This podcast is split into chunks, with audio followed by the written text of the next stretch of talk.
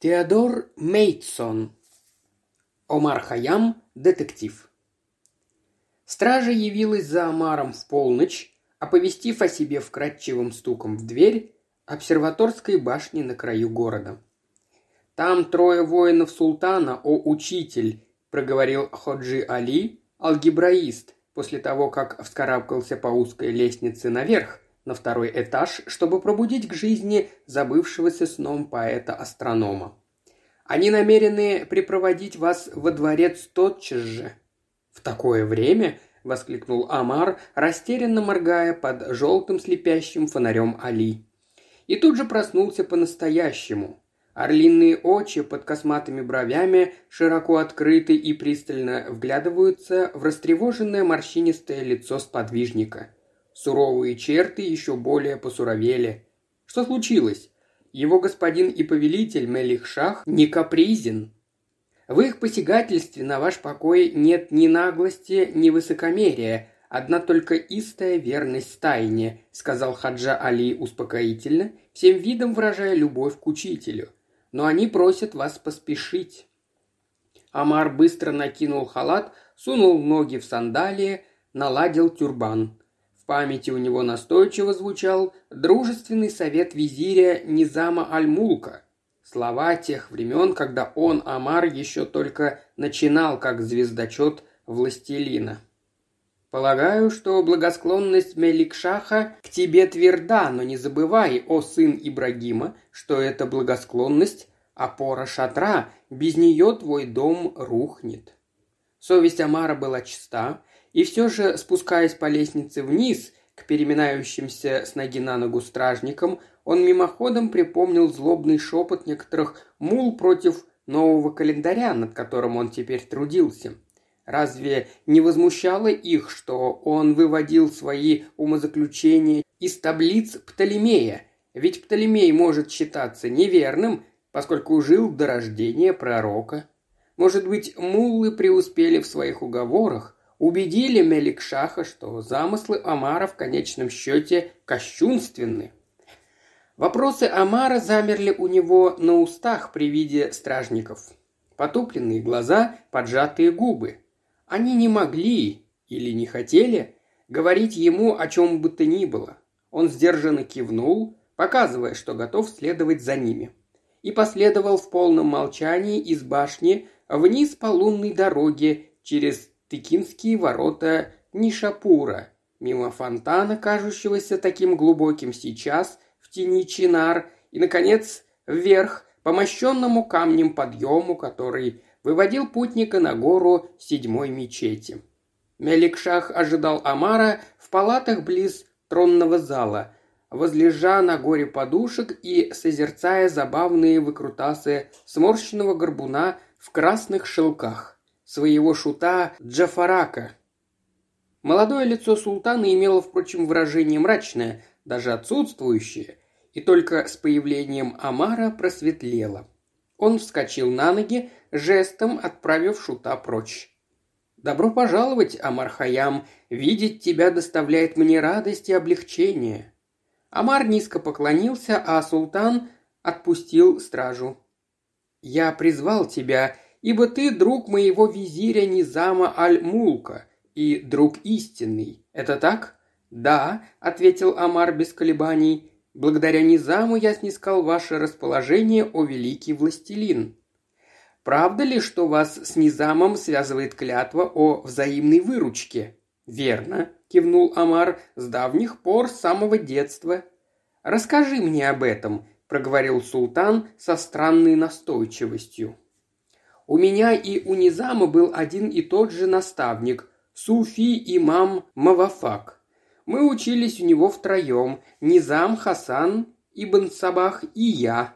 Однажды Хасан сказал Низаму и мне – Принято считать, что ученикам имама Мавафака суждена на их жизненном пути удача. Так давайте же примем на себя обед. Если даже не каждому из нас повезет, тот, кто вытянет счастливый жребий, разделит его с остальными. Хасан отправился впоследствии в Египет, но достиг там немногого. Я блуждал между Харасаном и Багдадом и тоже понапрасну. А вот Низам Аль-Мулк поднялся до высокого места рядом с вами, о повелитель вселенной, стал вашим визирем со званием браздодержателя мира. И когда Хасан и я, вспомнив о нашем договоре, пришли к нему за помощью, Низам и спросил для нас вашего покровительства. Едва Хаям кончил, султан легко коснулся его плеча. «Так помни, Амар Хаям, что Низам Аль-Мулк помог тебе в трудную минуту. Он одинокий человек, у него нет близких, кроме тебя и Хасана, и сейчас он нуждается в твоей помощи. Я готов поступиться жизнью за Низама, о великий владыка». «Отлично», — сказал султан. «Низам ныне в страхе за свою жизнь и не выходит за дверь. Пойдем. Он нуждается в утешении и сочувствии. И монарх начал подниматься по крутой и узкой мраморной лестнице, туда, где в угловой башенке работал и почевал визирь. Обитую железом дверь охраняли два стражника, которые неуклюже расступились перед султаном, и тот принялся барабанить кулаками по доскам. «Отвори, Низам!» – воскликнул я. «Это я, Мелик Шах!» Звякнула тяжелая цепь, со скрежетом скользнула задвижка, дверь открылась, пропуская вовнутрь султана и Амара Хаяма. Небольшая комната с единственной дверью и окном напротив напоминала келью. Окно, почти достигшее потолка, примерно на треть было зарешечено, оберегая визиря от неосторожного приземления туда, на твердый грунт двора, сотни локтей ниже. Стены каменной кладки поражали прочностью. Амар был потрясен, сколь сильно изменился визирь за неделю-другую, пока они не встречались. Его высокая фигура в белой с синим тунике казалась отощавшей. Волосы, прежде пробивавшие своей чернотой вороньего крыла, подались седине. Попытка вернуть на место тяжелую задвижку, видимо, подорвала его силы. Опустившись на циновки, он обшаривал невидящим взглядом пространство перед собой. «Со мной он не хочет разговаривать», – произнес сочный бас. И Амар разглядел в предоконной нише краснолицего Хасана ибн Сабаха, сборщика податей. Он считает себя обреченным, свой рок неотвратимым. Низам повернулся к Хасану. Ни любви к тебе, ни веры в тебя нет более в моем сердце, о драгоценнейший мой друг», — сказал он, тускло улыбаясь. «Ты прав, когда, подобно повелителю вселенной, нашему великому властелину, полагаешь, что мне надлежит погрузиться с головой в державные дела, не поддаваясь страху, поглотившему меня, но я не могу этого сделать». Амар опустился на колени перед визирем. «Я с тобой, Низам», сказал он мягко. «Я, Омар Палаточник». Примечание. Хаям означает «изготовитель шатров». «И твой верный друг к тому же. Чего ты опасаешься?» «Амар», — ответил визирь, — «ежели мой святейший властелин дозволит, я буду говорить с тобой, но только один на один с глазу на глаз». «Прекрасно», — прогремел под нависающим сводом голос султана. Я пытался образумить его, пытался и Хасан, но оба мы потерпели неудачу. Теперь твоя очередь, Амар Хаям. Мне надобен визирь, полностью владеющий собой и своими чувствами. Ведь я намерен отбыть из Харасана в Армению, прежде чем начнется новая луна, и визирю придется быть во всеоружии своих деловых талантов на время моего отсутствия. И знай, Амархаям, тебе нельзя оступиться. Не то моя благосклонность, кою он для тебя выговорил, исчезнет, как исчез его рассудок. Затем султан покинул келью, за ним было двинулся приземистый, крепко сбитый Хасан ибн Сабах, потом остановился, положив жилистую руку на плечо Амара. «Постарайся преуспеть, мой добрый друг», – прошептал он, – «иначе мы оба лишимся своих должностей». «Чего ты боишься, Низам?» – спросил Амар, запирая дверь на задвижку, как того потребовал визирь. «Боюсь смерти, Амар», — коротко ответил Низам. «Когда вдвоем проникли мы под полог», — улыбаясь, продекламировал Амар. «Не надо, Амар», — запротестовал визирь. «Мне сейчас не до твоих рубаей. Твоя поэзия всегда со мной, и я в ней при необходимости черпаю утешение». Он взял в руки кожаный томик с приземистого стола. Пока смерть абстрактна, о ней уместно философствовать под небесами поэзии. Но эта смерть – человек, и он крадется за мной, выбирая подходящий миг для удара. Кто? Рахим Саид. У Амара перехватило дыхание. Рахим Саид был окружен ореолом легенд, предводитель убийц фантастической банды, оплотом которой служила скандальная крепость Аламут, далеко в горах к северу от Нишапура, близ Каспийского моря. Историями о страшных кровавых деяниях Рахима Саида пугали детей, вбивая им в головы понятие добра и зла, а его фатальная власть над мириадами душ вынуждала эмиров и султанов раз за разом сомневаться в преданности своих личных телохранителей. Самый звук разбойничьего имени как бы обернулся посреди кельи его зловещим хладным призраком. «Ты утверждаешь, что он здесь? Здесь, во дворце?» – зашептал пораженный Амар. «Я в этом уверен. Он явился свести счеты со мной». Низам подобрал со столика тоненький листок бумаги. Вот послание, которое сунул мне в руку погонщик верблюда на одной из улиц Нишапура две недели назад. Амар взял листок в руки и прочитал. Рахим Саид направляется в Нишапур. Он дал клятву убить Низама Аль-Мулка, казнившего двух его самых верных слуг, в том числе его единственного сына. Двух убийц я и в самом деле захватил в пределах дворцовой ограды – Одурманенные снотворным снадобьем, они бормотали бессмыслицу, которая их выдала. Тут визирь стал говорить тише.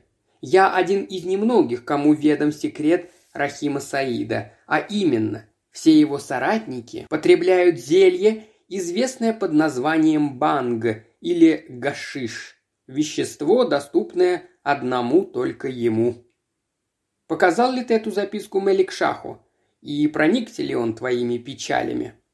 Он твердит, что его охрана обеспечит мою безопасность. Но чего стоит его покровительство, если Рахим Саид все равно сумел нанести первый удар? Низам прекратил расхаживать, охватив локоть Амара. «Мой верный слуга Акраэнос, ты помнишь его? Тот, что спас тебе жизнь под Сардаштом?» «Он самый. Он пропал. Исчез. Уже более недели с той поры минуло. Мелик-Шах обыскал весь дворец от башенных макушек до подземных казематов. А Круэнос так и не нашелся. Но я-то знаю, Саид уничтожил его, чтобы оставить беззащитным меня. И вот сейчас, увы, я сделал ужасное открытие, Амар. Я трус, я очень боюсь смерти. Но ведь здесь, в заперти, за дверью, перед которой стоят стражники султана, ты в полной безопасности? Увы, нет, Амар.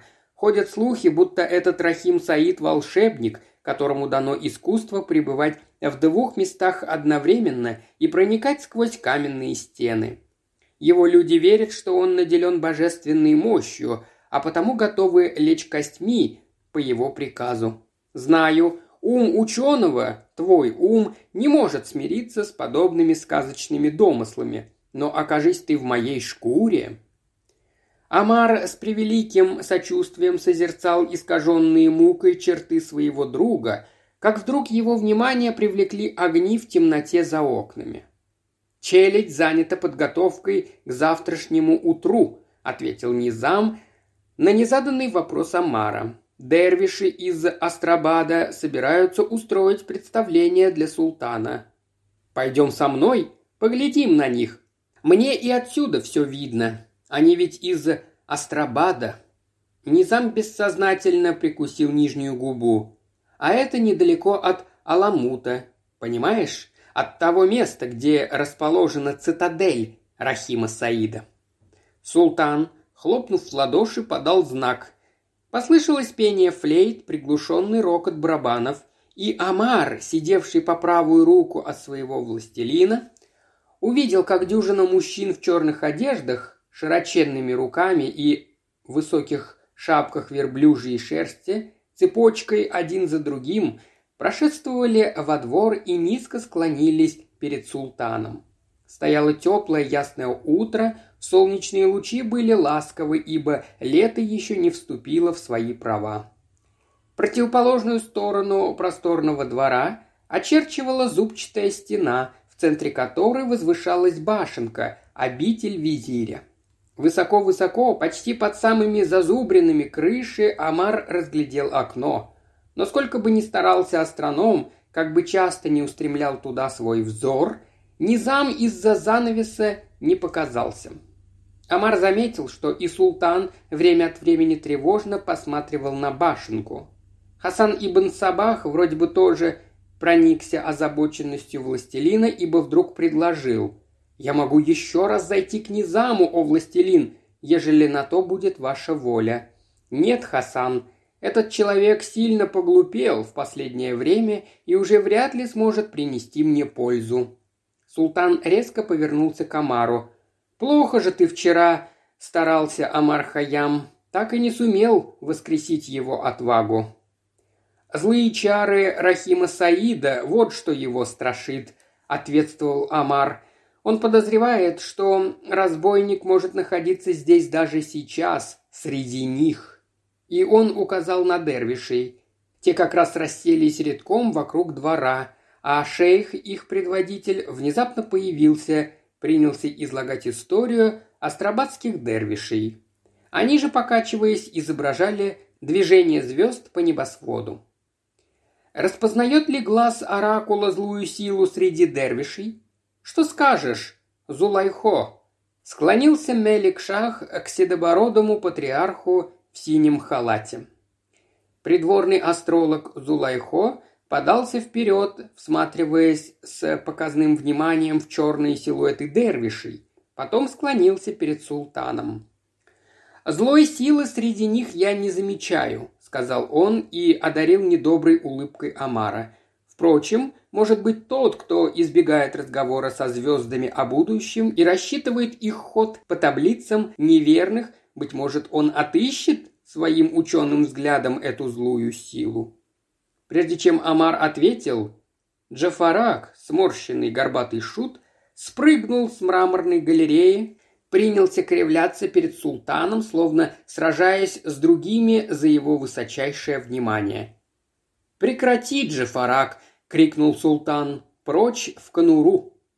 Джафарак скорчил скорбную мину, метнулся через двор к боковой двери в зубчатой стене напротив и исчез.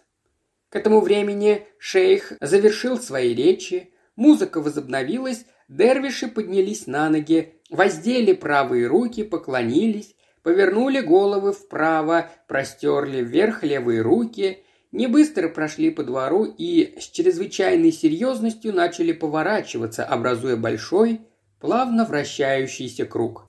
Молодые дервиши с невероятной быстротой развернулись, старшие двинулись потише, и эти людские цепи переплетались, то обращаясь вовнутрь кольца, то выворачивая его наизнанку, слагаясь в странное кружево, нити которого не касались одна другой. Амара искусство дервишей обычно приводило в восторг. Сейчас, однако, от темпа этой пляски захватывало дух и темнело в глазах. Сосредоточенный на этом зрелище, он и не заметил появившуюся на мгновение фигуру в башенном оконце, белая и синяя. Еще дважды она там мелькнула, словно сражаясь с кем-то невидимым, и только тогда Амар оторвался, наконец, от представления. «Глядите, это не зам!» – воскликнул Хасан. «По-моему, он от кого-то отбивается», – закричал Амар и вскочил на ноги. Рахит Саим!» Пронзительный голос прекратил музыку и шарканье дервишей, и тут же тело визиря перелетело через решетку.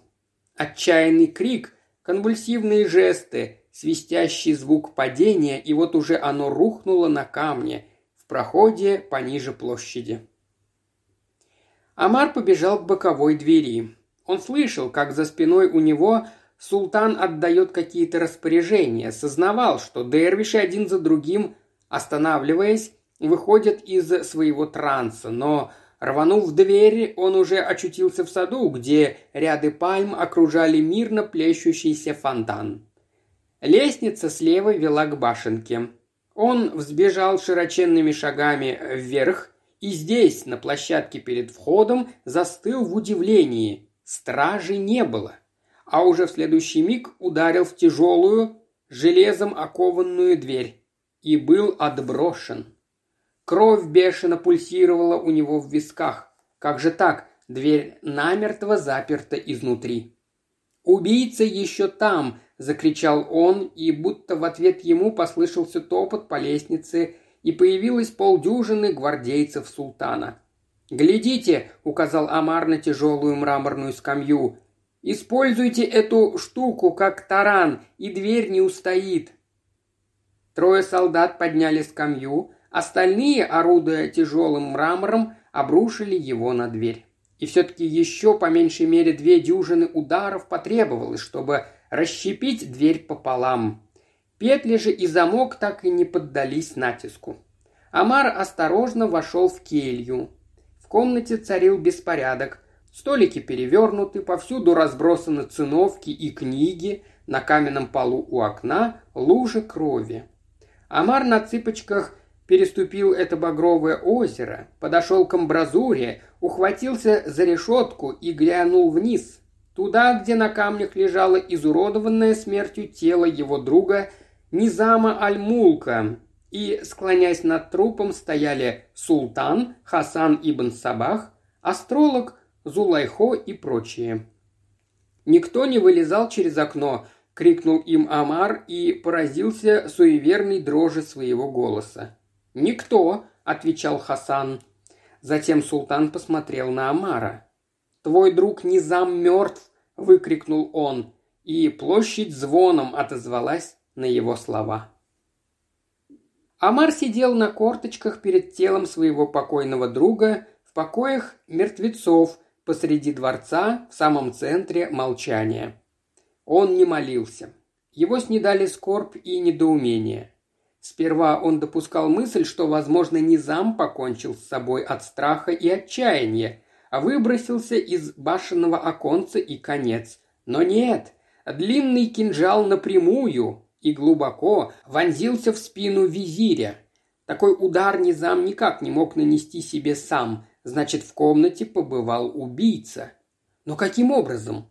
Амар сам прощупал каждую пять пола, стен, потолка и не нашел ни одного уязвимого местечка.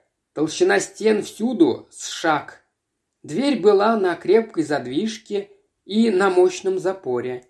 Никто не поднимался и никто не спускался к башенному оконцу. Таковы были показания очевидцев. Верно. Стражники бежали, их видели на взмыленных лошадях за пределами Нишапура, но разве это могло отменить бесспорный факт? Кто-то побывал в келье у Низама, и кем-то визирь был убит. Кстати, под опрокинутым столиком Амар обнаружил две агатовые чашки. В них совсем еще недавно было вино. А еще лежала там текстом вниз книга его стихотворений в переплете из телячьей кожи. Рубаят, раскрытая на странице с поспешно отмеченным четверостишьем. Винный отпечаток пальца был свеж, тонкий аромат отменного напитка еще щекотал небо. Стало быть, Низам распознал угрозу смерти и тайком сообщил ему при помощи этого четверостишья, что убийца рядом. Сумей Амар прочитать свое собственное четверостишье глазами Низама, и оно наверняка рассказало бы ему еще о многом. Как это? Амар медленно повторил знакомые строки. Была там дверь, в которой нет ключа, была завесы, плотная парча. Немного поболтали мы с тобой, и удалились ноги волоча. Сквозняк прошелся по затылку Амара, и тотчас перед ним вырос юный слуга султана.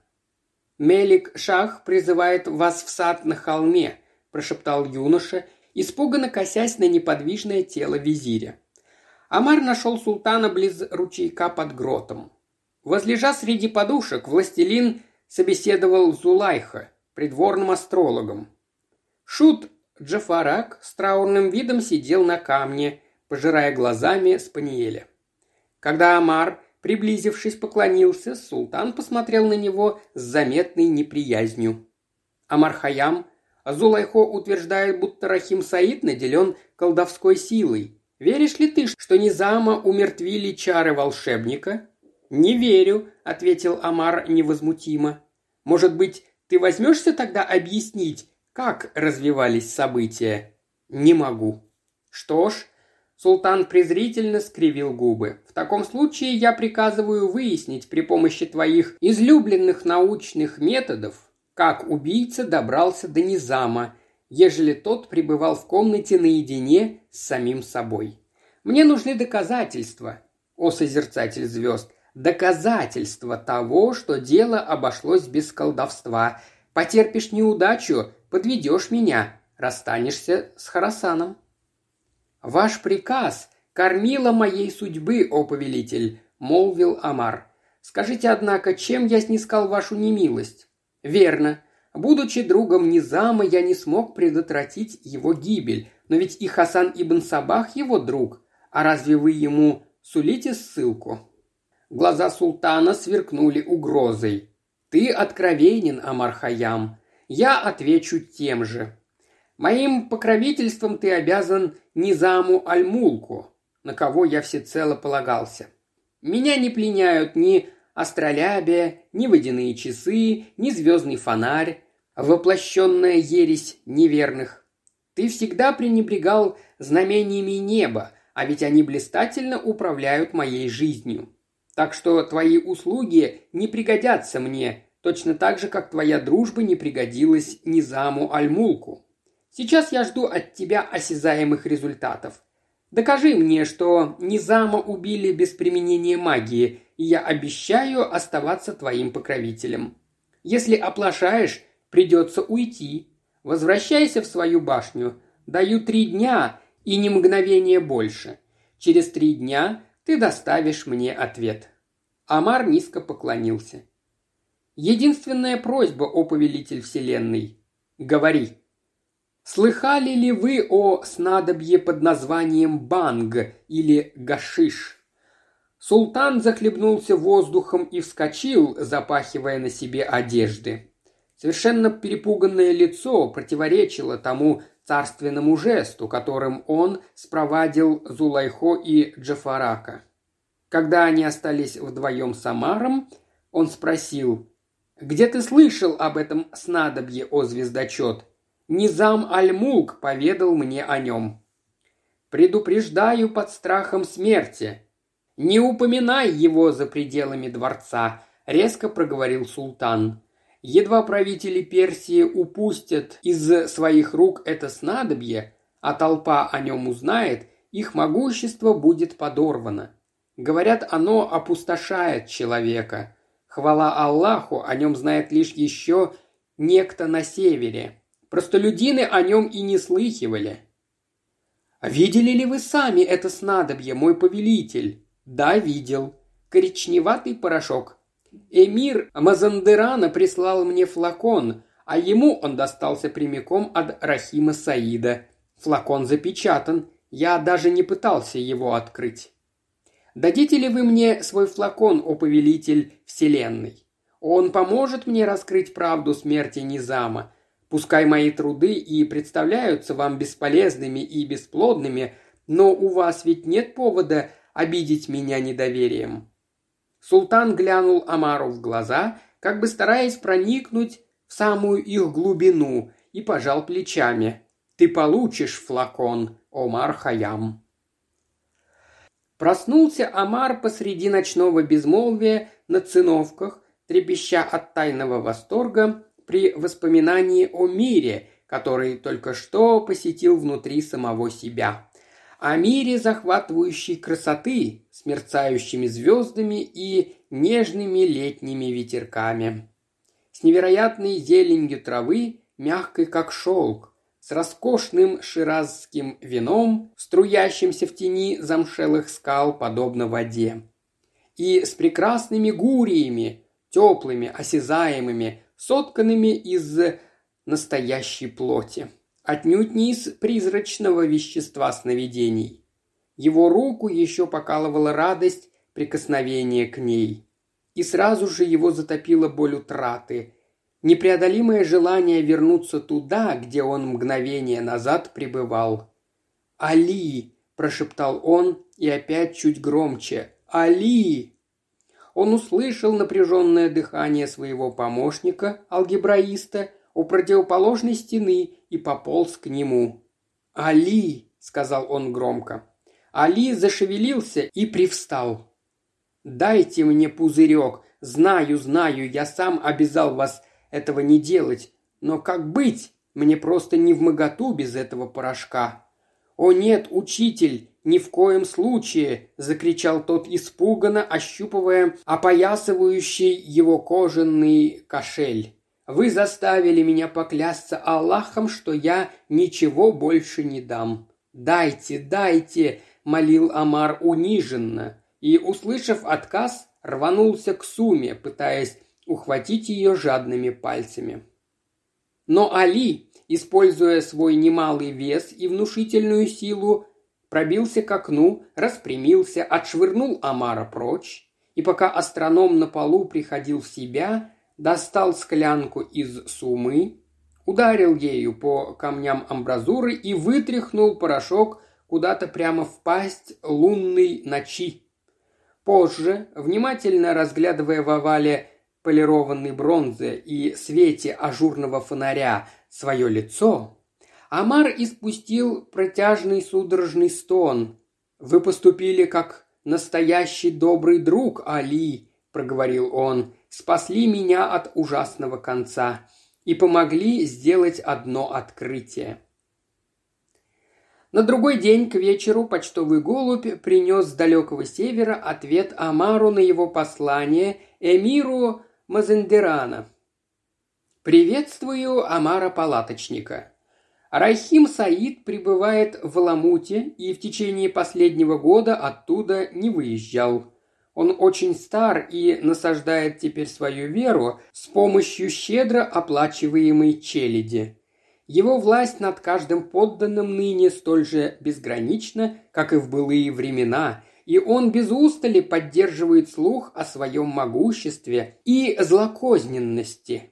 Трудно сказать, какая чаша весов перетягивает страх людей перед именем Рахима Саида или их тяга к праведному суду своего эмира.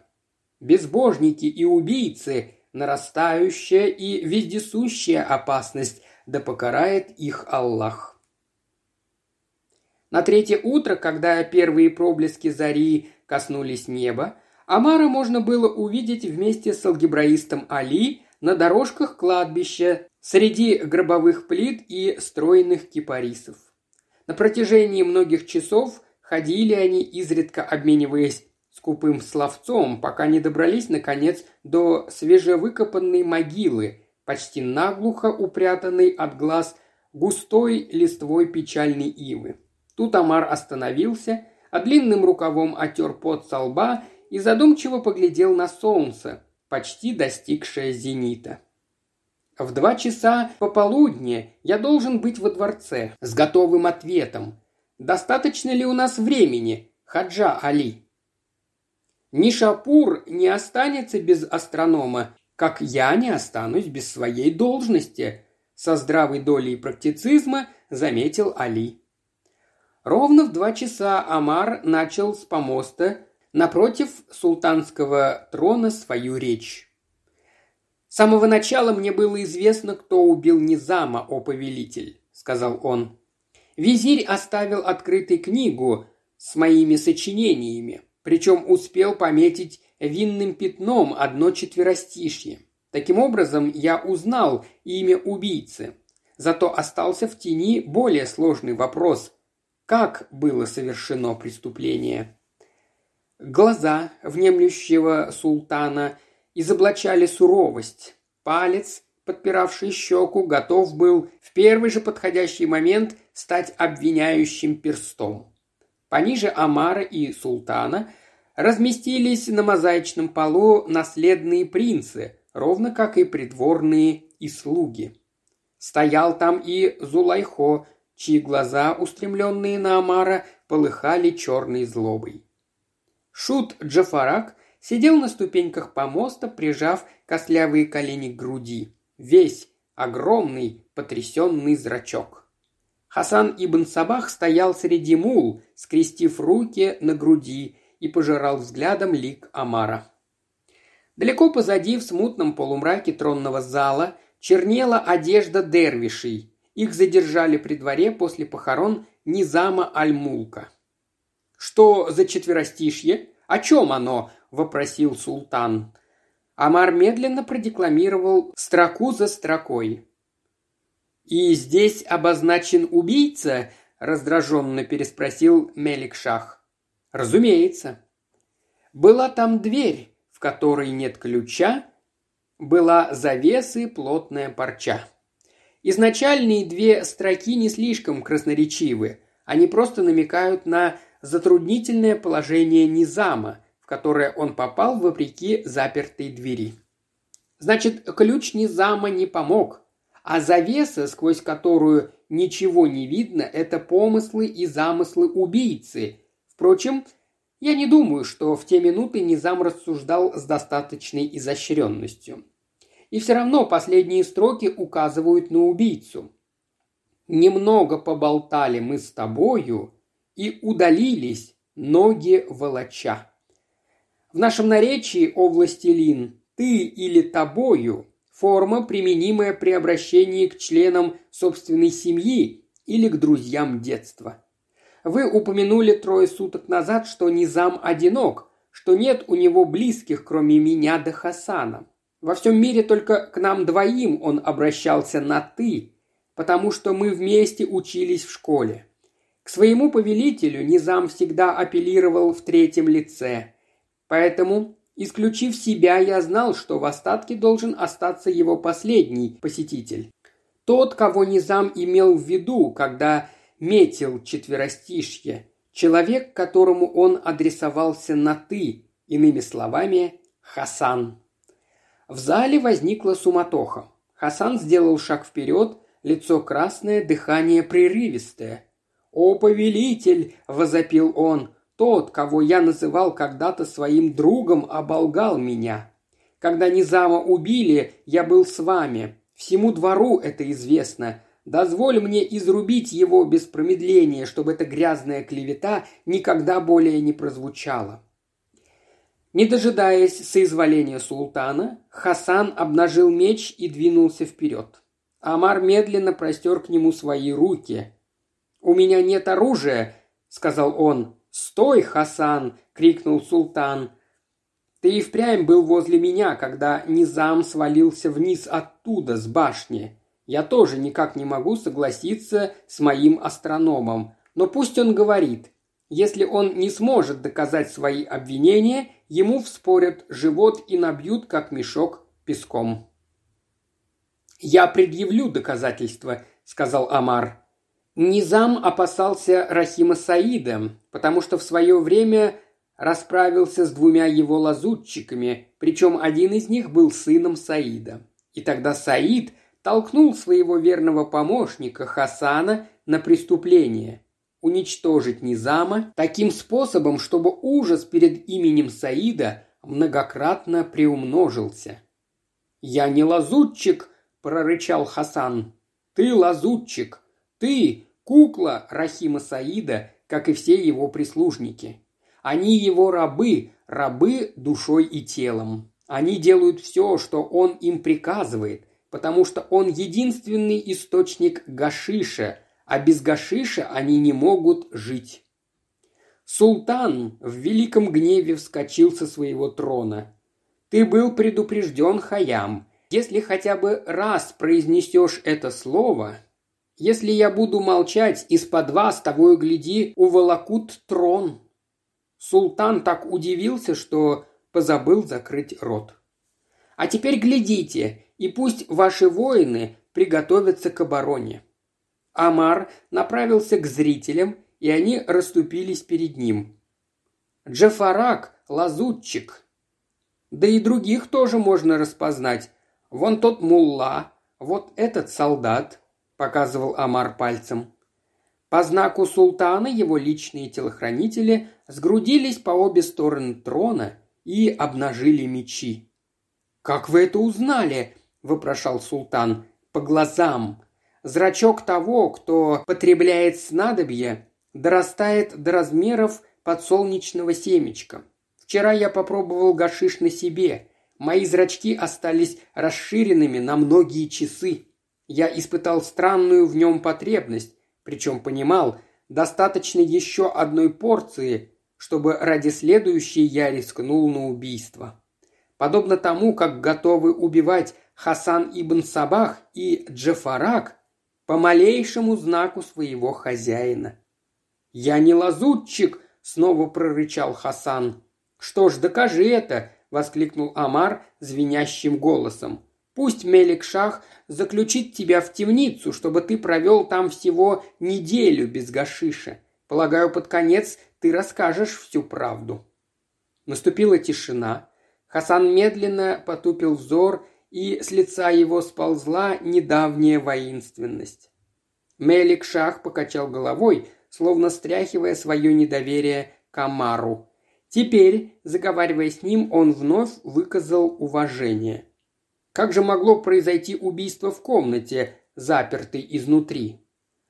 Оно в это время и не происходило. Хасан побывал у визиря до представления, в чем он сам невольно признался. Помните его слова, обращенные к вам? «Я могу еще раз зайти к Низаму, Пока он распивал с Низамом вино, что-то в его позе или словах выдало визирю истину, а может, к вину была подмешана отрава, и Низам это почувствовал. Так или иначе, Низам умудрился оставить послание для меня, и лишь потом визиря убили и выволокли из комнаты. Кого же тогда бросили в башенную амбразуру? Амар извлек из-под своего халата синюю тунику, всю в крови и грязи, швырнул ее на помост. Хасан вздрогнул и отпрянул назад. «Слугу его, Акроэноса!» Прислужники Саида захватили в плен неделю раньше и поработили, подчинив власти Гашиша. Смельчак Акраэнос был легковерен и наивен. Если такой человек одурманен, Ничего в том не ведая, он склонен принимать свои видения за реальность. А они и кажутся реальностью, поверьте мне, о повелитель. Так вот, похитители Акраэноса, должно быть, внушили ему, что, принеся себя в жертву, он навеки останется в обретенном раю, и он им поверил. Значит, это он свалился с башни? Амар кивнул. Помните, Тело оказалось в проходе, вне нашего кругозора. Не ты ли, Джефарак, оттащил Акраеноса прочь, подменив его труп трупом убитого прежде Низама? Шут конвульсивно затряс головой в знак отрицания, но каждая черта его лица свидетельствовала об обратном. «Как ты узнал, что это Акраенос?» – спросил Хасан, внезапно вздрогнув и тут же перепуганно зыркнул на властелина. «Стража Низама разбежалась», – охотно пояснил Амар. Разбежалась от страха, что под пыткой они выдадут правду. Правду не о том, кто покинул комнату после мнимого убийства, а о том, что ее никто не покидал. Зато они видели, кто заходил туда накануне, а затем выволакивал оттуда тело Низама и видели, кто вошел в комнату позднее, чтобы сыграть роль визиря, выбросившись из окна. Я понял, что это мог быть только раб Рахима Саида, решившийся на самоубийство. И понял, что они вынуждены будут припрятать это тело.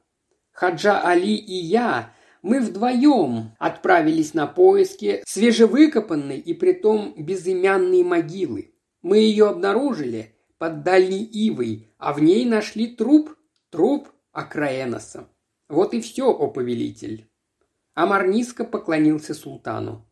«Могу ли я удалиться, о повелитель? Новый календарь потребует еще немалых усилий». Мелик Шах слегка кивнул, и печальная улыбка тронула его уста. «Ступай, Амар, и да пребудет с тобой мое благословение». Амар спустился в зал, и толпа расступилась перед ним. Миновав дервишей, он остановился, оглянулся на султана, увидел, как астролог Зулайхо склоняется к уху повелителя. И еще одна подробность, о владыка. Я наблюдал представление этих дервишей. Искусство их выше всяких похвал, а шейх превознес это представление прямо-таки до самых звезд, сказав, что эти движения изображают ход небесных светил.